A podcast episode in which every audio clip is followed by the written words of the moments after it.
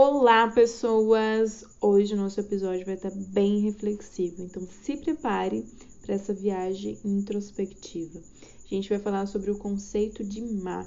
Então eu vou contar uma historinha para vocês. O conceito de má se tornou mais conhecido através de um arquiteto japonês chamado Arata Isozaki. Ele foi um arquiteto muito premiado, né? Inclusive ele ganhou o Prêmio Nobel de Arquitetura e ele trouxe esse conceito de má para suas obras. Má ele significa, né, o espaço vazio entre duas partes. Espaço entre duas partes. Então, as suas obras eram espaços mais vazios, né? Isso é um conceito muito oriental. Aqui, né, no Ocidente, nós somos muito acostumados com a nossa arquitetura em que, por exemplo, uma sala ela precisa ser preenchida com seus espaços, um sofá, uma mesa, enfim, uma arquitetura mais robusta, né? Ela precisa ser preenchida esses espaços. E para nós, né, do, do Ocidente, esses espaços vazios trazem muita estranheza, né? Pra gente não é natural. E não é mera coincidência a gente estar tá trazendo esse assunto, mas vamos continuar aqui. É, e começaram a estudar muito esse conceito de mar, né, desse arquiteto. E entenderam que esses espaços vazios, né, esse conceito de mar, é um lugar onde de fato a vida é vivida.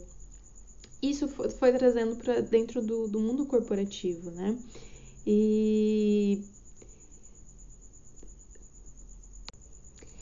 má é o espaço que só começa a ter sentido quando há indicações de vida humana. Então, trouxeram muito essa arquitetura para o mundo corporativo, né? Isso começa a ter sentido quando há vida humana são espaços vazios, né? Então, começaram a trazer para o mundo das empresas, né? Tanto é que a gente tem o Google como grande exemplo, que trouxe muito isso, né? Do, do funcionário ter uma vida saudável dentro do mundo corporativo. Então, criaram os espaços onde os funcionários simplesmente vão para lá para poder conversar. Nada sobre trabalho, né? Um espaço de interação entre vidas humanas. Né? Então, vou reforçar aqui o conceito de má, para a gente poder entrar já na nossa reflexão. Má é o espaço entre duas partes. Má é um lugar onde a vida é de fato vivida. Vocês já conseguem entrar na, nessa reflexão? E má é o espaço que só começa a ter sentido quando há indicações de vida humana. Então agora a gente vai trazer isso para o mundo da, da terapia, né? Quando a gente começa a entrar no nosso processo terapêutico. Então, mar é onde a vida acontece, mar é esse espaço vazio. Então, eu posso chamar mar de um processo terapêutico. Então, agora você visualiza comigo. Visualize você entrando por uma porta e chegando nesse espaço vazio silêncio. Lá não existe nada, é só silêncio. E silêncio incomoda muito, porque a única opção que você tem em meio ao silêncio é se ouvir. É ouvir você mesmo. Isso causa muita estranheza, porque muitas vezes você não reconhece a sua própria voz. Você não está entendendo o que, que essa voz está te falando. Às vezes ela tá te falando coisas que você não quer ouvir, que você queria tapar seu ouvido, mas você não tem essa opção. Você tá ali, no meio de mar, no meio desse entre espaços, no meio desse vazio. Isso tá acontecendo dentro de você. E isso dói, dói, porque você tá dentro desse espaço em que a única opção é você ouvir você mesmo. E você não tá reconhecendo, você não tá entendendo. E você quer sair dali. E ali é o espaço do processo terapêutico. Eu posso aqui ilustrar as duas portas, né? Porque é o entre espaços, essa porta é o psicólogo, é o terapeuta. Você atravessou esse terapeuta e você entrou nesse espaço de silêncio. E por que atravessar? Porque o psicólogo não está ali para te dar respostas. Ele está ali para conduzir esse seu silêncio, respeitar e conduzir esse seu silêncio. Você está entre essas duas portas. Essas duas portas é o seu psicólogo. E ele está ali para conduzir com as técnicas, manejar esse seu silêncio da melhor forma em que esse silêncio te ensine. porque você vai se ouvir. Normalmente eu falo, né, para os meus pacientes que vocês vão dizer na terapia coisas que vocês nunca disseram nem para vocês mesmos em voz alta.